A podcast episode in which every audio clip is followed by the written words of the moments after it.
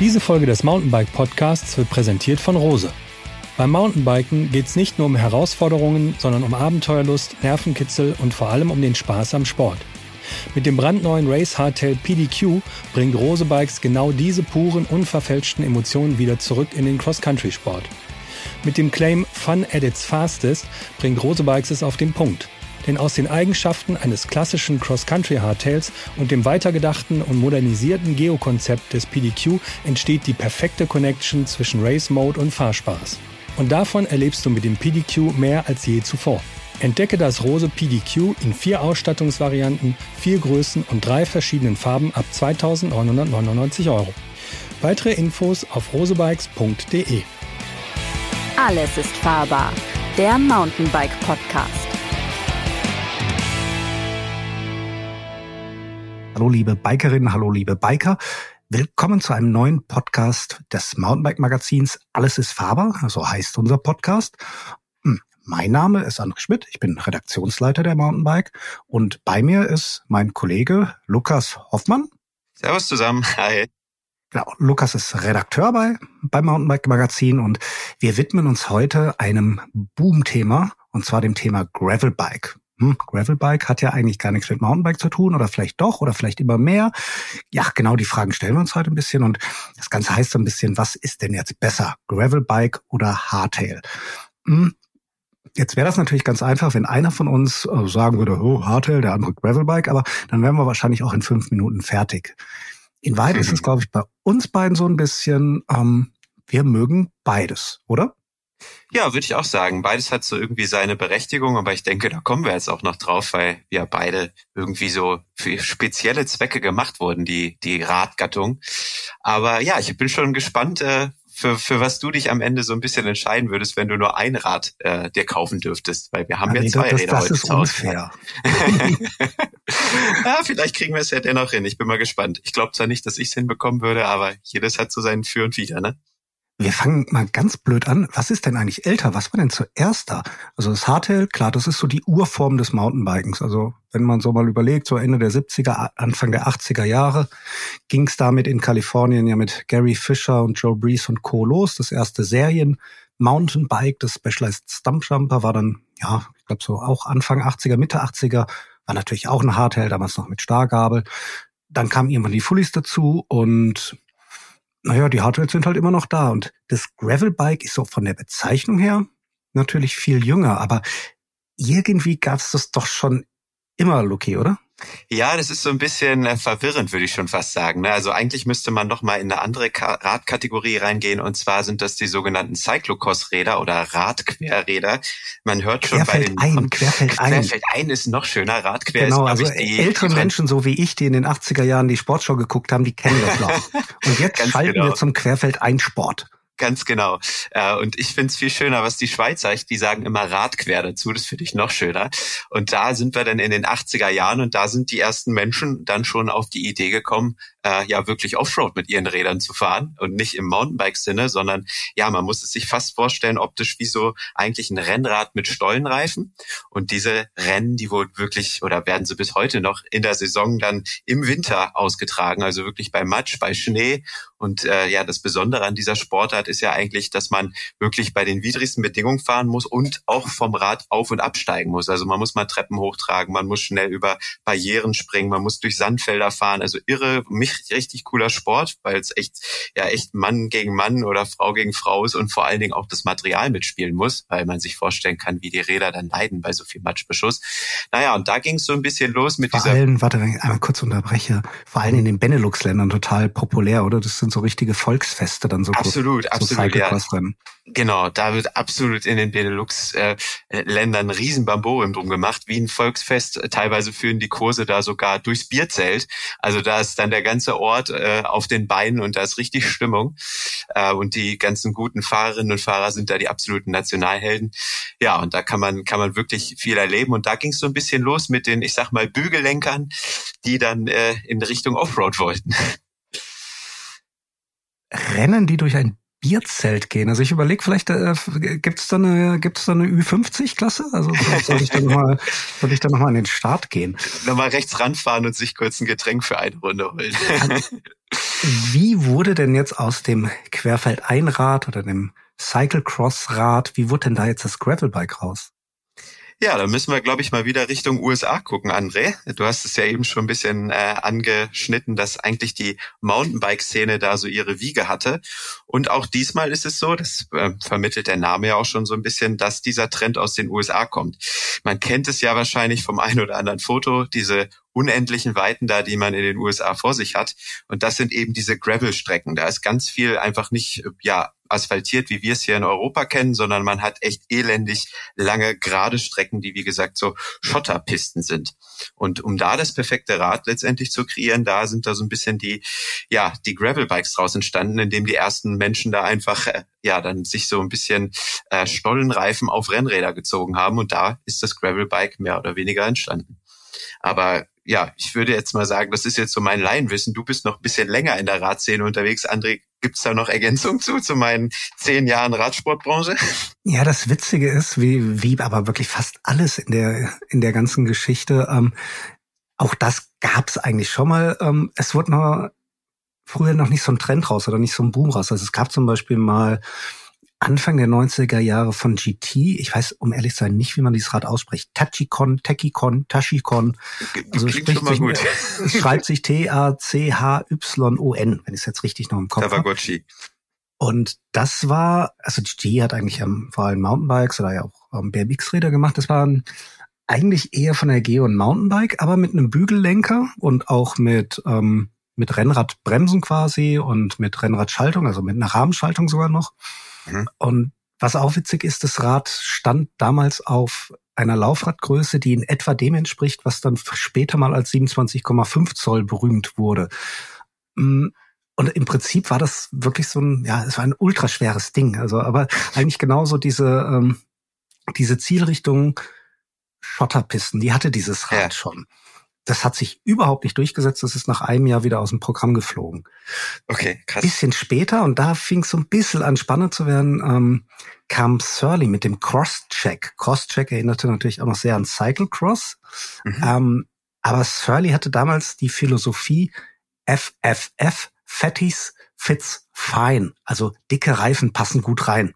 Ah. Das heißt, das war schon ein Cyclecrosser, der typisch Surly auch so ein bisschen eine relaxte Geometrie hatte, ein bisschen flacheren Lenkwinkel, bisschen höhere Front, ähm, auch teilweise damals schon mit, mit Lenkern mit viel Flair, da muss man, glaube ich, gleich auch nochmal erklären, was das überhaupt ist, gefahren wurde. Und wo eben schon relativ breite Reifen reinpassten. Das war eigentlich so für mich so der, der, das Ur-Gravel-Bike, auch wenn es diesen Begriff damals noch gar nicht gab. Aber was unterscheidet denn jetzt so für dich das Gravelbike dann wirklich vom, vom Cyclecross? Also was, wo gehen, sind denn da jetzt so die Trends? Also was ist denn jetzt an dem Gravelbike so, so besonders, dass es, ich meine, Cyclecross hat ja mit Verlaub kein Mensch gemacht und Gravelbikes verkaufen sich wie geschnitten Brot. Woran liegt denn? Ja, das stimmt. Ähm, also erstmal müssen wir da natürlich äh, beim absoluten Trendthema ankommen bei den Reifen. Und die sind einfach an einem Gravelbike deutlich breiter. Da hat sich noch nicht so richtig eine Reifenbreite durchgesetzt wie bei uns am Mountainbike, wo ja quasi mittlerweile an allen neuen Rädern 2,4 Zoll Breite gesetzt sind. Und da ähm, ja ist es noch so ein bisschen, da kommt es drauf an, ich glaube, da müssen wir später auch nochmal drauf kommen, dass es verschiedene Kategorien im Gravel auch wieder gibt. Also so wie es bei uns ein Enduro gibt im Mountainbike-Bereich und ein, äh, keine Ahnung, ein Trailbike, gibt es auch bei den Gravelbikes verschiedene Räder. Und umso breiter der Reifen wird, desto mehr geht dieses Rad in Richtung ja, ich sag mal Gravel oder Adventure Gravel Bike also wo man auch mal längere Touren mitfährt, ein bisschen entspanntere Sitzposition, so wie dieses Ur-Gravelrad, was du da gerade schon vorgestellt hast. Und bei den Cyclocrossern, da gibt es eine wichtige Regel, und das ist die 33C-Regel. Das bedeutet, dass im Wettkampfsport der Reifen nur 33C breit sein darf. Und da sehen wir schon einen Unterschied, weil ich sag mal, so ein Gravelbike geht eher bei 40C los, ist also deutlich breiter, geht teilweise hoch bis 51C und äh, ja, da ist schon mal der erste Unterschied. Und dann sind einfach ähm, die Cyclocross-Räder nochmal viel, viel aggressiver für Rennsport gezeichnet in Sachen Geometrie. Also sie sind viel, viel kürzer teilweise, was das Heck angeht, weil so Cyclocross-Kurse wirklich ja extrem viele Kurven haben. Da muss man schnell durch die Kehre geschlüpft kommen und man sitzt natürlich noch viel gestreckter, viel näher am Rennrad drauf, ein bisschen längere Vorbauten, also dass man wirklich ja richtig schnittig für den Rennsport unterwegs ist. Und Gravelbikes sind da wirklich ein bisschen ja relaxter gezeichnet. Da kommt es wie gesagt auf die Geometrie an, aber hauptsächlich hat das Gravelbike eigentlich als Ziel lange Distanzen fahren, lange Abenteuer fahren. Also dass man da wirklich lange Zeit im Sattel gut verbringen kann, ohne dass es einem dann Rücken zwickt.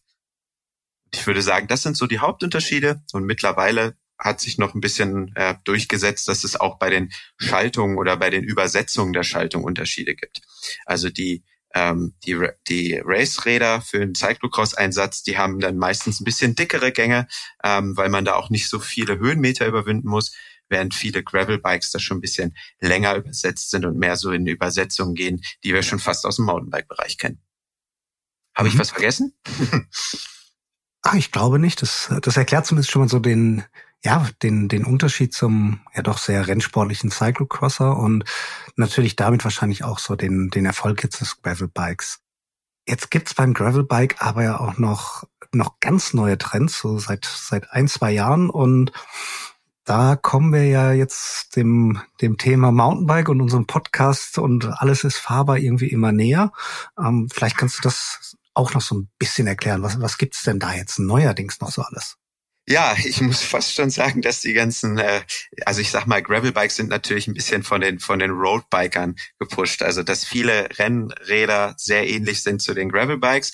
Und jetzt muss man fast so ein bisschen sagen, dass wir Mountainbiker den Roadies oder den Gravelbikern in vielen Dingen wieder ein paar Innovationen verschafft haben. Das fing ja an mit der Scheibenbremse. Immer mehr Rennräder haben jetzt eine Scheibenbremse.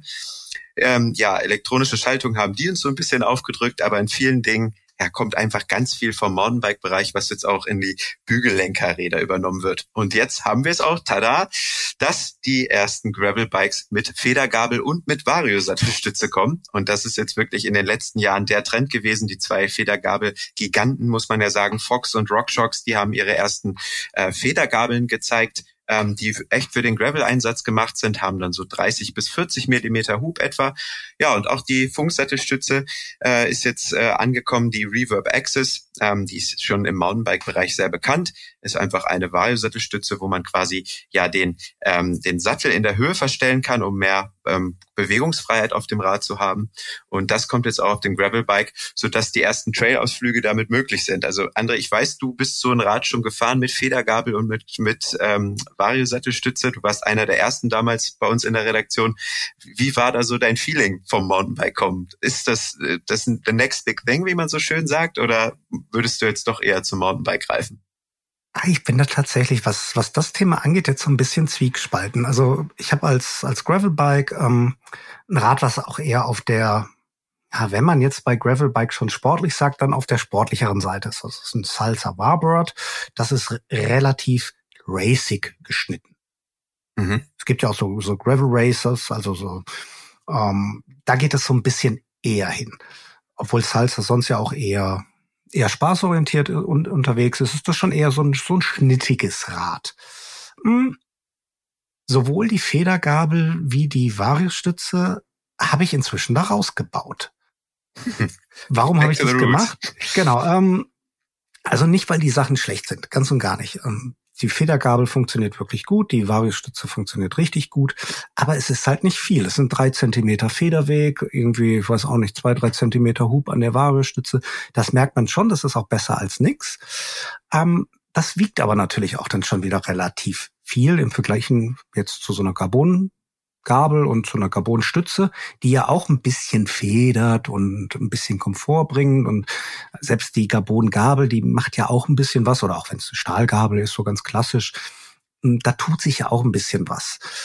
Und von daher fand ich den Vorteil dieser beiden Sachen jetzt gar nicht so riesig. Ich kenne aber auch ganz viele Stimmen, die das komplett anders sagen und ähm, sagen, Gravelbike mit Federgabel, das ist einfach unfassbar viel besser als Gravelbike ohne Federgabel. Also da, da geht's noch ein bisschen, ja, wie gesagt, ich bin mir da nicht so, so ganz einig, ob ich nicht da nicht eher so sag, aber das liegt vielleicht auch so ein bisschen an meiner, natürlich aus meiner Mountainbike-Sicht, dass ich mir da nicht eher sag, ah, wenn schon, denn schon. Oder mhm.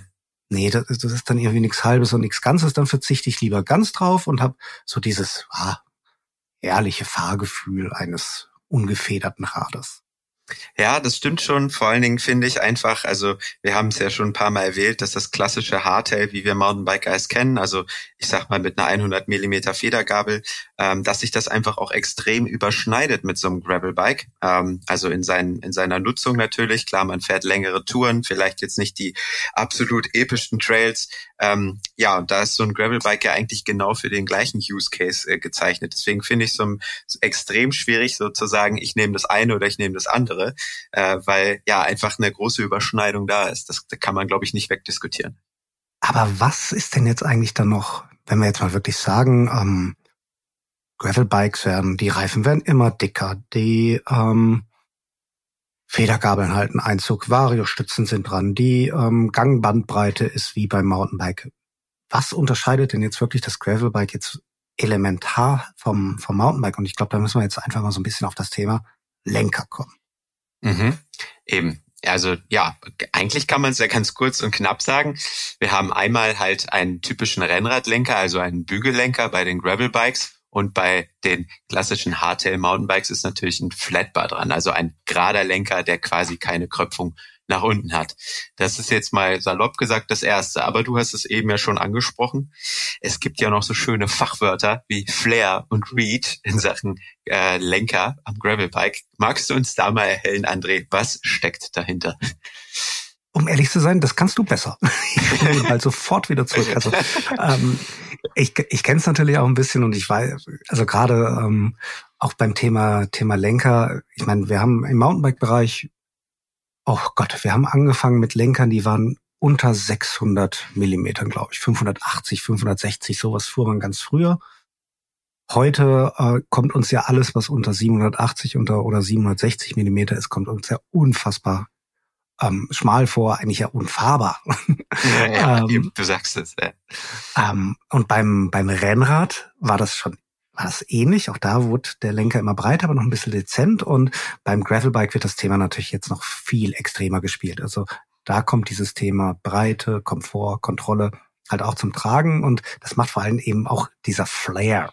So, jetzt bist du dran.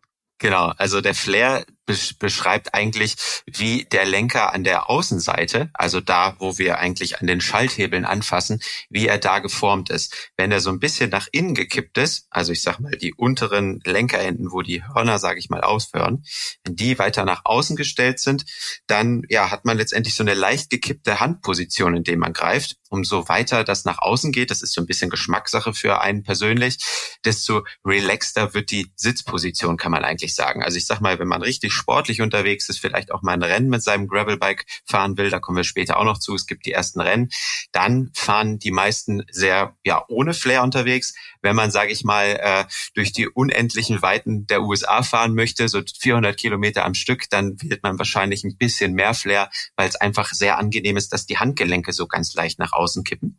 Und ja, das ist schon mal das Fachwort Flair. Der Reach ist dann nochmal letztendlich, wie weit der Lenker dann nach vorne geht. Da gibt es verschiedene Lenkerformen. Äh, das ist fast schon wie der perfekte Sattel, muss ich sagen. Also für mich hat es lange gedauert in meinen, äh, bei meinen Bügellenkerrädern, dass ich da den perfekten Lenker für mich finde, der zu meiner Anatomie passt. Also da lohnt es sich auf jeden Fall ein bisschen mit zu beschäftigen und vor allen Dingen auch ein bisschen zu schauen, was ist eigentlich so der Use Case, was will ich mit diesem Rad erleben? Fahre ich eben total die langen Geschichten oder will ich eher Richtung Rennsport, fast wie auf dem Rennrad sitzen, dann ähm, ja, muss man sich da auf jeden Fall mit beschäftigen. Also ist eine Sache für sich, wie man schon hören kann. ja, ich glaube, dann haben wir das Fachchinesisch äh, schon mal fast hier geklärt. Oder fällt dir noch irgendein Begriff ein, André, den wir in Sachen Gravel nochmal genauer beleuchten? Ja, vielleicht nicht in Sachen Gravel speziell, sondern generell nochmal Richtung Geometrie, weil Hardtails und Gravelbikes unterscheiden sich, was die Geometrie angeht, dann doch immer noch ziemlich stark. Also das Gravelbike natürlich viel, viel relaxter als ein Rennrad, aber es ist Rennrad, ein Rennradgeometrie. Beim, beim Hardtail war das ganz früher auch mal so. Inzwischen sind auch Hardtails deutlich moderner, jetzt so aus Mountainbike-Sicht geschnitten. Das heißt, sie sind länger geworden, haben dafür kürzere Vorbauten bekommen, breitere Lenker bekommen, flachere Lenkwinkel bekommen und so weiter. Wenn man sich das jetzt mal wirklich so im Detail anguckt, dann sieht man schon riesige Unterschiede, gerade was zum Beispiel den Reach angeht oder auch die Oberrohrlänge. Wenn man sich dann ein Gravelbike anguckt, dann ist das viel, viel kürzer als ein Hardtail. Auch der Radstand ist viel kürzer. Warum ist das so? Das hat natürlich wieder mit dem Lenker zu tun, weil das Gravelbike eben verschiedene ja, verschiedene Griffpositionen erlaubt. Also eine Mountainbike-Lenker fasst man mehr oder weniger immer außen halt am Griff an. Man kann auch so ein bisschen mal nach innen greifen, um so ein bisschen aerodynamischer drauf zu sitzen. Beim Gravelbike ist es wie beim Rennrad. Man kennt das ja aus der Tour de France. Manchmal haben die Jungs die, ähm, die Hände ganz weit unten am Lenker. Manchmal haben sie die so ein bisschen in der Beuge drin. Manchmal liegen die oben ähm, auf den, auf den Schaltbremshebeln drauf. Manchmal sind die ganz innen oben. Und ähm, das geht natürlich nur, wenn man einen etwas kürzeren Reach oder überhaupt einen kürzeren Vorderrahmen oder Hauptrahmen hat, weil sonst wird man da vorne an die, an die Hebel quasi gar nicht mehr rankommen oder auch in die, in die Beuge gar nicht mehr reingreifen können. Deswegen ist es, ähm, ja, deswegen finde ich, kann man Sitzpositionen da auch ganz schlecht ja, wirklich vergleichen, weil um Hardtail, wie gesagt, da sitzt man mehr oder weniger immer gleich. Auf dem Gravelbike kann ich variieren. Ich kann sehr, sehr sportlich, sehr aerodynamisch, sehr tief sitzen. Ich kann aber auch ganz schön kurz und ganz schön aufrecht sitzen. Und das ist, glaube ich, so der, ähm, ja, der vielleicht entscheidende Unterschied zwischen Gravelbike und Hardtail, wenn es wirklich so ums, ja, Strecke machen geht. Also wenn es so um den Komfort, aber auch die Geschwindigkeit auf der Strecke geht. Was ist denn da für dich schneller? Ja, das ist so eine große Frage erstmal, wo es natürlich lang führt, aber da hast du vollkommen recht. Ähm, da macht natürlich Aerodynamik viel aus, die Sitzposition, auch wie man dann die Gänge pushen kann. Also ähm, ja, ich habe das Glück, dass ich ein Hardtail, aber auch ein Gravelbike hier bei mir zur Verfügung habe. Und wenn ich schnell zu uns in die Redaktion pendeln muss, dann ist ganz klar, äh, ich habe hier relativ viele Strecken, die ich wirklich ja auch über Gravel Roads fahren muss, viel Asphaltanteil. Dann ist ganz klar, wenn die Zeit pressiert, wenn ich spät dran bin, morgens in der Konferenz zu sein, dann fahre ich ganz oft mit dem Gravelbike, weil man da einfach wirklich ja nochmal einen Tick schneller kommt, einen Schnitt vielleicht statt 25er Schnitt zu fahren, vielleicht einen 28er Schnitt fahren kann. Das ist dann echt kein Problem, weil wie du schon gesagt hast, man einfach viel gestreckter drauf sitzt, viel näher am Rennrad ist. Aber wenn der Wecker dann doch mal ein bisschen früher ging oder ich vor dem Wecker aufgewacht bin, eher so, und doch noch einen Trail mitnehmen kann, dann greife ich ganz klar zu meinem Hardtail und äh, ja, kann da noch mal einen Trail einbauen habe noch mal ein bisschen mehr Spaß. Also ja, es kommt immer ein bisschen drauf an, was man, was man dann vor sich hat und äh, wie gesagt, was der Use Case ist, wie man später sein Rad dann bewegen möchte. Ja, ich glaube, es ist bei mir ähnlich. Also wenn ich wirklich mal nur eine, eine, ganz schnelle, schnelle Runde fahren will und genau weiß, okay, das ist größtenteils Schotter, ein bisschen Asphalt dabei, vielleicht mal ein kleines Trailstückchen, dann würde ich jetzt mal so sagen, bin ich gefühlt mit dem, mit dem Gravelbike natürlich schneller unterwegs. Aber wie gesagt, ich finde, man kann auch mit dem Gravelbike ähm, sehr entspannt und sehr lange fahren und eben weil man die, die Griffposition ja so schön variieren kann. Und dann kommen wir natürlich jetzt noch zu so einer Spezialdisziplin des Gravelbikes, die ja, irgendwie vorher, darf ich jetzt auch mal so sagen, vor drei, vier, fünf Jahren gab es den Begriff noch gar nicht so. Es gab den Begriff Radreisen. Mhm. Heute haben wir den Begriff Bikepacking. Das klingt tipp. Was ist das denn nun schon wieder? ja, also das ist ja jetzt eigentlich fast schon äh, genauso, wie wir es vorhin gesagt haben. Es gab schon Radreisen immer und es gab auch die die äh, ja Crossräder oder die Cyclocross-Räder schon immer oder schon länger. Und jetzt wird's ein bisschen hipper gemacht letztendlich. Klar gibt's ein paar kleine, aber feine Unterschiede.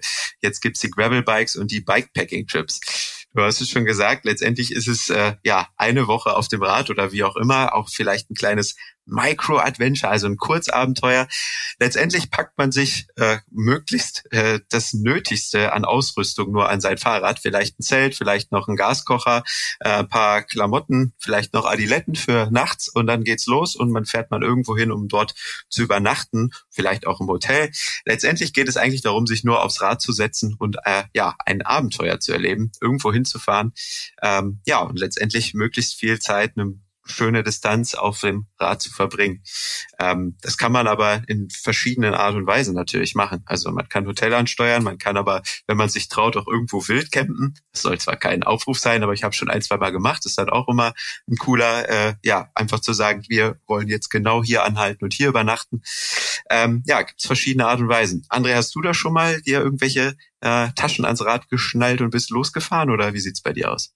Ja, auf jeden Fall. Und ähm, ja, das Gravelbike ist, hat zwei Gründe, warum das im Thema zum Thema Bikepacking so gut passt. Zum einen eben, weil man damit so gut Strecke machen kann. Also man kommt da einfach sehr weit mit und anders als jetzt mit einem reinen Straßenrad kann man eben halt auch von einfach von der Hauptstraße runterfahren und über Schotter fahren und über Nebenwege fahren. Und viele Gravelbikes sind da inzwischen auch drauf spezialisiert. Das heißt, die haben sehr viele sogenannte Anschraubpunkte. Also da sind überall kleine Ösen im Rahmen, in der Gabel und ähm, dadurch habe ich relativ viele Möglichkeiten, zum Beispiel noch weitere Taschen zu befestigen. Und es gibt unglaublich viele Zubehörhersteller gerade, die überhaupt Packsets anbieten. So ganz klassisch besteht es aus, aus einer Rolle, die man vorne an den an den Lenker packt. Das passt beim Bügellenker einfach auch besser als bei einem klassischen Lenker, also bei einem geraden Lenker. Da muss man ein bisschen zu, zu kniffen greifen. Ähm, dann kommt eine Rahmentasche dazu. Die kommt ganz klassisch in das Rahmendreieck rein. Da das Rahmendreieck beim Gravelbike in der Regel auch relativ großzügig ist, also trotz des eher kurzen Oberrohrs, das liegt so ein bisschen ja auch an den Winkeln, aber es ist ja ein ganz klassischer Diamantrahmen, passt so eine Rahmentasche da einfach auch immer gut rein. Und dann gibt's noch die berühmt-berüchtigte Arschrakete. Aha. Das ist, das ist eine Satteltasche, die, also eine sehr ausladende Satteltasche, die also wirklich wie so eine Rakete aus dem Hinterteil nach hinten schießt. Und das passt natürlich jetzt, da kommen wir beim Thema Wahlstütze nämlich auch schon wieder so ein bisschen in, in Probleme. Das passt jetzt an so ein klassisches Gravel-Rad auch wunderbar dran. Und mit diesen drei Taschen ist man grundsätzlich schon mal gut bedient. Aber viele Räder haben dann noch so Anlötpunkte oder so Anschraubpunkte oben auf dem Oberrohr. Da kann man noch eine Oberrohrtasche dazu packen. Und ja, da kommt man dann, was das Gepäck angeht, schon ziemlich weit mit. Und das geht beim Hardtail aber natürlich auch. Wie gesagt, man braucht so ein paar paar Kniffe. Also da ist man besser meistens mit solchen sogenannten Cradles oder Spidern bedient. Das sind so, ja, spinnenartige ähm, Aufnahme, hm, Aufnahmeschalen, die man sich zum Beispiel an den Lenker schrauben kann oder die man über so ein Bügelsystem an, das, an den Hinterbau schrauben kann und wo man dann wiederum Packtaschen dran befestigen kann. Wiegt alles ein bisschen mehr, ist auch das Angebot nicht ganz so groß. Das geht aber schon auch. Und ähm, bei mir ist es so, ich mag inzwischen auch da beides. Das Coole beim Bikepacking mit dem Gravelbike ist einfach wieder, ich komme weiter. Mhm. Und ich bin irgendwie so ein bisschen schneller unterwegs. Ich kann auch mal einen Alpenpass mitnehmen auf Straße, ohne dass es ganz fürchterlich ist. Ähm, ja, ich schaffe einfach einfach mehr an Kilometern. Das heißt, ich komme zu weiter entfernten coolen Orten. Mit dem Hardtail wiederum komme ich, ähm, jetzt mal ganz blöd gesagt, höher. Da habe ich dann doch nochmal den etwas leichteren Berggang drauf. Klar, das wiegt dann schon. Also gerade mein, mein Hardtail ist eher so ein, so ein Trail-Hardtail, also mit 140 Millimeter Gabel vorne, mit Enduro-Bremsen, Enduro-Reifen, also ein richtig, richtig dickes Ding. Und mit Packtaschen bin ich dann schon mal schnell so bei 16, 17 Kilo. Dafür misst man dann schon mal den Motor.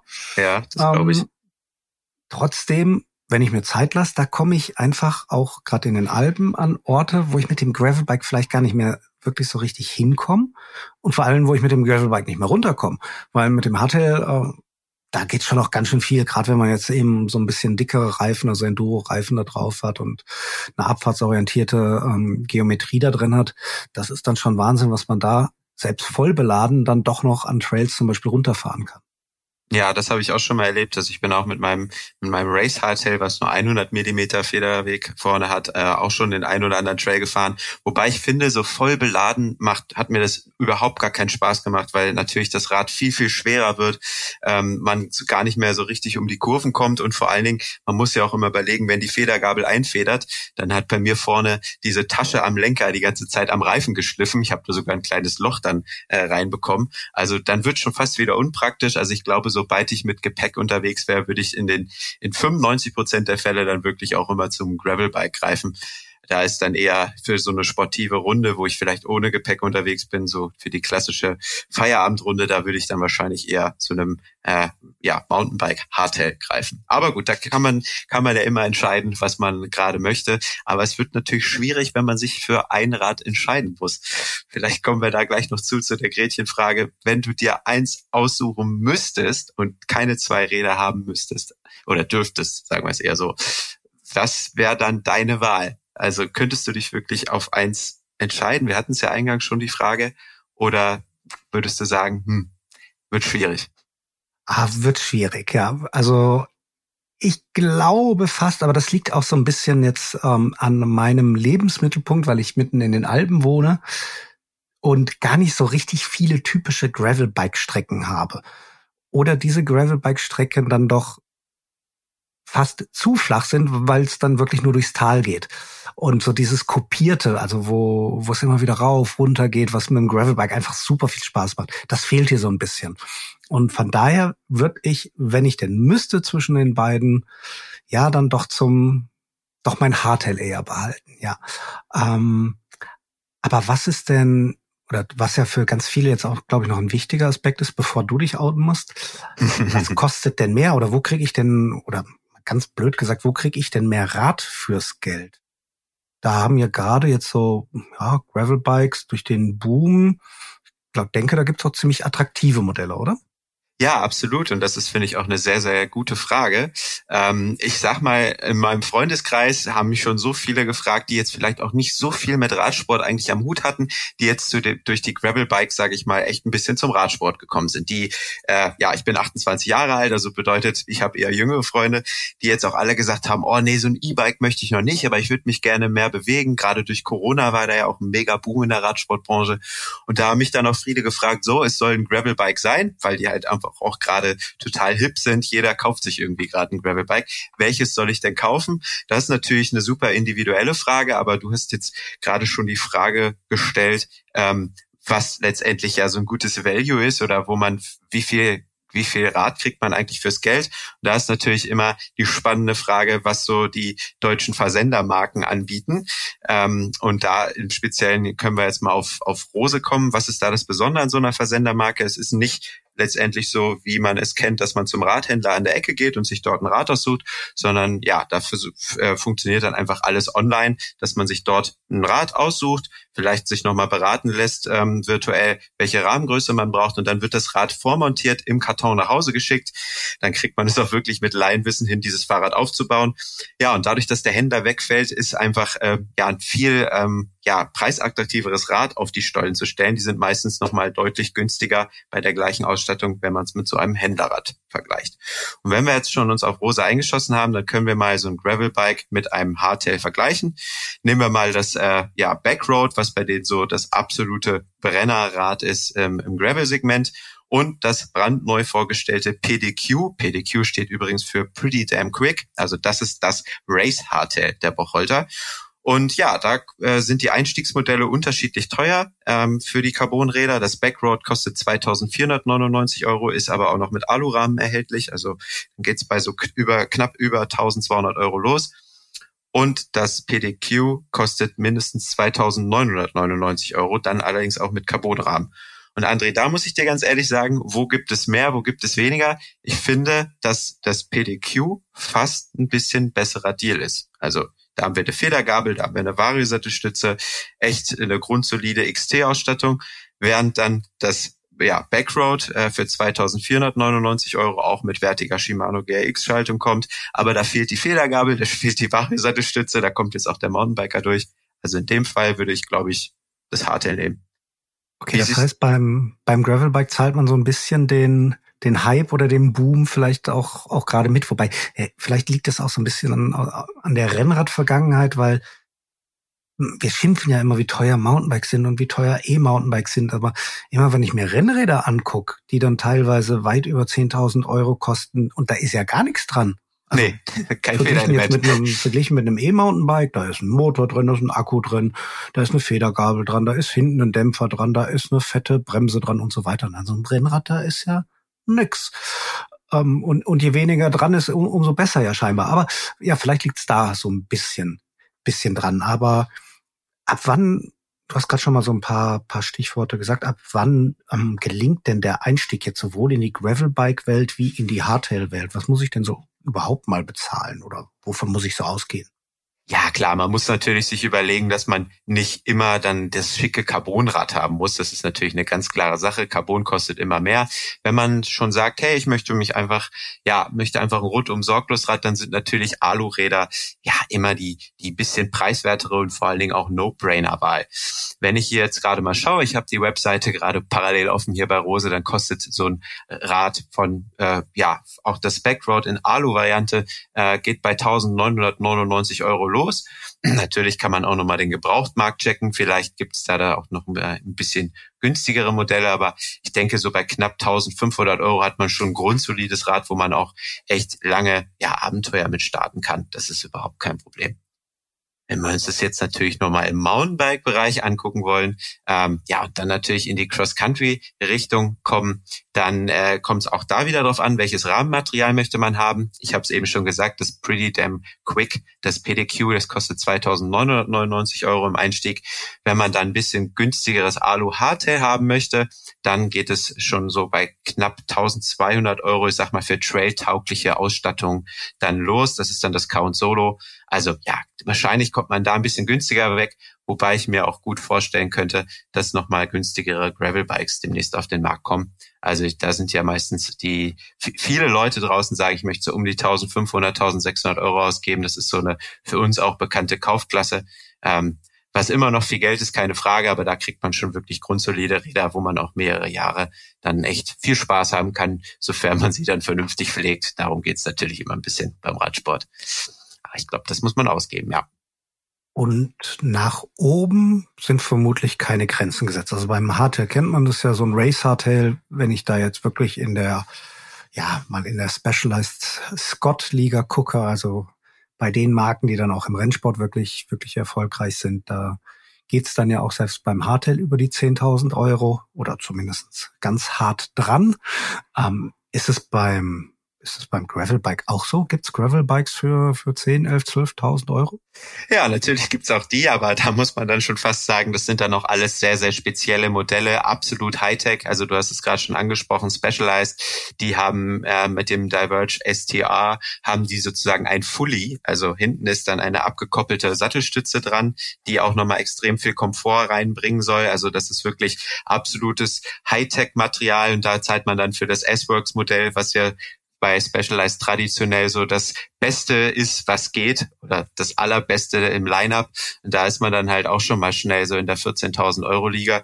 Ähm, das ist natürlich Hardcore. Also ähm, muss sich jeder überlegen, ob er so viel äh, Geld für ein Rad ohne Motor ausgeben möchte. Aber nach oben sind da natürlich traditionell keine Grenzen. Und für alle die, die vielleicht auch sagen, oh, so Gravelbike könnte ich mir vorstellen, aber gibt's die auch mit Motor? Ja, auch das gibt es. Ähm, da kommen jetzt die ersten Modelle raus mit ja, Light-EMTB-Motoren oder die wir vom Mountainbike kennen, also so TQ oder Fazua-Antrieb, die haben dann so um 45, äh, um 60 Newtonmeter Unterstützung. 360 Wattstunden Akkus so bis 400 Wattstunden hoch. Also auch das kann man theoretisch äh, in Angriff nehmen, wenn man sagt, man möchte ein Gravelbike mit Motor, dann ist das auch kein. So, jetzt bist du aber noch dran. Gravelbike oder Hardtail? ich dachte schon, du vergisst es. Ja, du, wie du schon eingangs äh, gesagt hast, ist es eine super schwere Frage. Ich glaube, ich wohne hier ein bisschen ländlicher, so in der Mittelgebirgsregion. Ich habe echt zum nächsten Trail mindestens 45 Minuten Anreise über Feldwege und Schotterstraßen. Deswegen ist es bei mir auch wirklich prädestiniert, auf ein Gravelbike zu setzen. Ich habe jetzt auch vor, eins zu kaufen. Bin mir noch nicht so ganz sicher, welches wird, weil ich echt merke, dass ich ja mein Hardtail dann gar nicht so oft benutze, wie ich es mir eigentlich vorstelle. Und vor allen Dingen, was man ja auch bei Gravelbikes sagen muss, dadurch, dass man so schnell Meter macht, sind die auch wirklich perfekt für das tägliche Pendeln ins Büro. Und da suche ich noch nach so einem Rad, was irgendwie alles kann. Ziemlich cool, dass die meisten Gravelbikes halt auch so wirklich praktische Sachen machen können. Also du hast schon gesagt, die haben tausend Montagemöglichkeiten, bedeutet aber auch, dass man ja zum Beispiel auch einen Gepäckträger anbauen kann, aber auch, was für viele, denke ich, wichtig ist, so Schutzbleche. Und wenn man wirklich bei Wind und Wetter pendeln erfüllen will, schnell Meter machen möchte, um pünktlich äh, hoffentlich im Büro anzukommen und hoffentlich auch noch halbwegs ja ohne irgendwelche Matschspritzer, dann ist so ein Gravelbike auch für solche Sachen einfach perfekt. Kurze, äh, lange Rede, kurzer Sinn. Ähm, ich glaube, ich, ich würde mich, wenn ich mich für eins entscheiden müsste, ja, für ein Gravelbike entscheiden, aber mit einer kleinen Einschränkung. Ich bin so im Herzen Mountainbiker, dass ich auch immer ein trailtaugliches Rad haben müsste. Bedeutet, ich hätte wahrscheinlich, wenn ich nur zwei Räder haben könnte, ein Rad, was so 140, 150 Millimeter Federweg hat für wirklich harte Trails, die ich auch unbedingt immer fahren möchte. Aber so für den Alltag, wo ich schnell Meter machen muss, da wäre dann so ein Gravelbike dann doch die perfekte Ergänzung. Aber ist doch gut, dann kommen wir uns da nicht ins Gehege.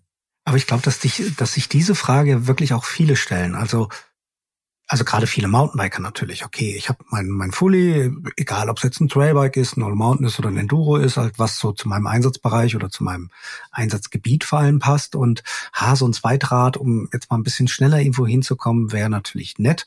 Und ich glaube, dass da die Entscheidung zwischen Hardtail und Gravelbike dann ja, gar nicht so einfach ist und auch für viele Mountainbiker wahrscheinlich dann die Entscheidung fällt, okay, hm, so als Abgrenzung eben zu meinem Fully ist vielleicht so ein, so ein Gravelbike ganz cool.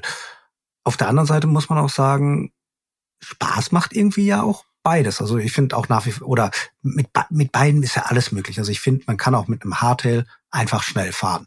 Absolut. Unterschätzt klar. man so, äh, schätzt, unterschätzt man oft so ein bisschen und denkt sich, ja, Mountainbike, dicke Reifen, Stollen, aber gerade jetzt mit so einem Race Hardtail, ich glaube, da ist man auch schon verflucht schnell unterwegs. Also ich meine, früher haben wir uns den Spaß gemacht und haben Rennradfahrer gejagt. Ähm, warum sollten wir, warum sollten wir jetzt nicht Gravelbiker jagen können? Auf der anderen Seite ist so ein Gravelbike ja nicht nur praktisch. Wir haben jetzt die, die vielen Prakti praktikablen Dinge an so einem Gravelbike genannt, also zum Pendeln, zum Radreisen oder zum Bikepacking, wie man es natürlich heutzutage sagen muss. Ähm, klar, wahrscheinlich das bessere Rad.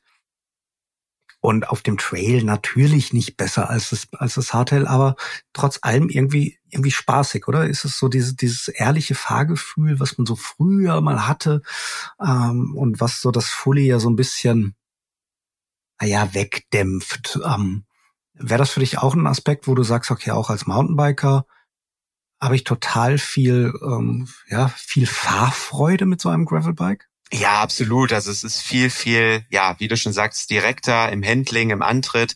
Das ist ja auch so ein bisschen das, äh, wo, wo wir Mountainbiker ja auch immer drüber fluchen. Die Räder werden immer schwerer, die Reifen werden ja pannensicherer, aber auch weicher. Bedeutet, dass wir einfach viel mehr Rollwiderstand haben.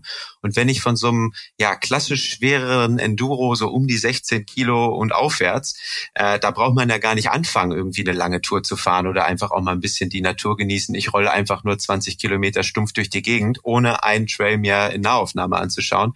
Und da ist einfach so ein Gravelbike, du setzt dich drauf, mit der ersten Pedalumdrehung geht es sofort vorwärts, da wird, wie du schon gesagt hast, nichts gedämpft, da ist kein Fahrwerk dazwischen, sondern du spürst wirklich, ja, du willst jeden Kieselstein, wenn du einen, einen hohen Luftdruck fährst. Und das macht's, finde ich, auch so aus.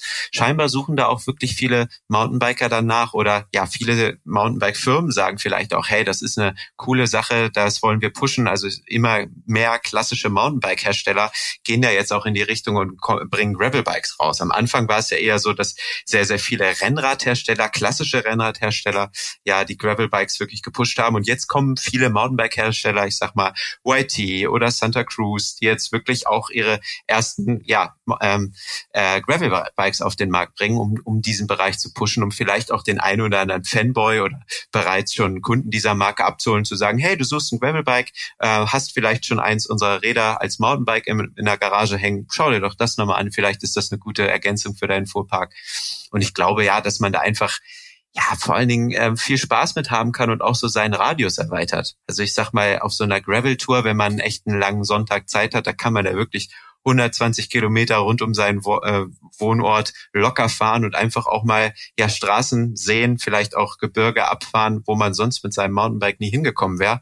Und das macht es auch gerade, finde ich, gerade so magisch, warum Gravelbiken so viel Spaß macht. Ne? Also einfach mal, einfach mal drauf losfahren, vielleicht auch, vielleicht auch irgendwelche ja, Straßen runterfahren oder Schotterstraßen runterfahren, wo man noch nie gewesen ist und vielleicht auch mal die eigene Heimat ganz neu erkennen. Ne? Das ist so ein bisschen dieses Abenteuer, was dann vielleicht sogar im Alltag auf einen wartet. Und jetzt gibt's ja auch noch, also habe ich, glaube ich, jetzt diese Woche zum ersten Mal auch so ein bisschen gesehen, Gravelbikes mit geradem Lenker. Ich meine, dann sind wir ja eh irgendwann wieder, ähm, kommen wir ja eigentlich auch alle wieder zusammen.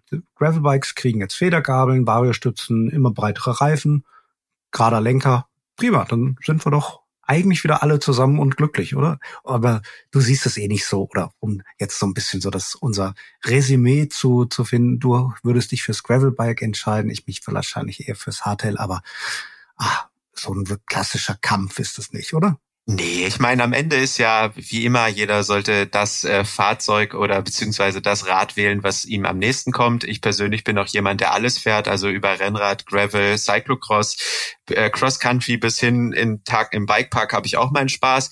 Ich finde, da muss jeder einfach für sich schauen, was er vielleicht am liebsten macht. Vielleicht will er ja, wie ich, auch alles zusammen machen, aber sich da irgendwie gegenseitig bekämpfen, so wie es manchmal ein bisschen lächelnd gemacht wird, so Roadies gegen Mountainbiker, da müssen wir jetzt nicht auch noch anfangen, äh, so irgendwie ein Kampf äh, zwischen äh, ja ähm, Gravelbikern und Mountainbikern äh, einherzuschwören. Am Ende freuen wir uns alle über eine schöne Matschpackung im Gesicht. und äh, ich glaube, darum sollte es irgendwie auch gehen, Spaß einfach in der Natur zu haben, vielleicht mal durchzuschnauben irgendwie vom, vom stressigen Alltag, den wir alle irgendwo haben. Und da finde ich, da ist es eigentlich egal, auf welchem Fahrrad man sitzt. Dann grüßt man sich einfach nett, hat äh, eine gemeinsam coole Zeit Vielleicht fährt man auch mal ein Duell aus aus spielerischer Art. Du hast es schon gesagt, ne? Man kann mal den Rennradler jagen. Andersrum kann auch der Mountainbiker mal am Anstieg gejagt werden, wo meistens Gravelbikes dann ein bisschen leichter, schneller hochzufahren sind. Also ja, ich glaube, darum geht's einfach und ich finde, man, man kann sich da auch gegenseitig akzeptieren. Das auf jeden Fall. Ein wunderschönes Schlusswort, dem ich zum Glück auch nichts mehr dazu zu fügen habe. Ähm, Luki, vielen Dank. Sehr gerne. Das hat Spaß gemacht und ich hoffe, wir, wir haben euch auch so ein bisschen, ja, die Faszination Gravelbike, aber natürlich auch die Faszination Mountainbike, ja, weiter nahe gebracht und natürlich gilt, egal ob mit dem Gravelbike, mit dem Mountainbike und egal auch mit welchem Mountainbike, egal ob Hardtail oder Enduro, alles ist fahrbar, denn das ist unser Hashtag und Motto unseres Podcasts. Wir sind übrigens das Mountainbike-Magazin. Das ist dieses orange Magazin, was da immer am Kiosk liegt. Bitte einfach auch mal zugreifen. Es gibt übrigens in der kommenden Ausgabe, die erscheint Anfang September. Da gibt's auch ein kleines Gravelbike-Special. Da stellen wir unter anderem zehn Gravelbikes vor, von denen wir glauben, die sind gerade für Mountainbiker richtig interessant, weil sie teilweise eigentlich so von so klassischen Mountainbike-Firmen kommen, weil sie aber eben auch so von ihrer ganzen Geometrie, von vielleicht der Federgabel her und anderen Dingen her, so ein bisschen, ja, wie maßgeschneidert quasi für Mountainbiker sind. Ich bedanke mich fürs Zuhören, sage nochmal, alles ist fahrbar und tschüss. Danke, tschüss.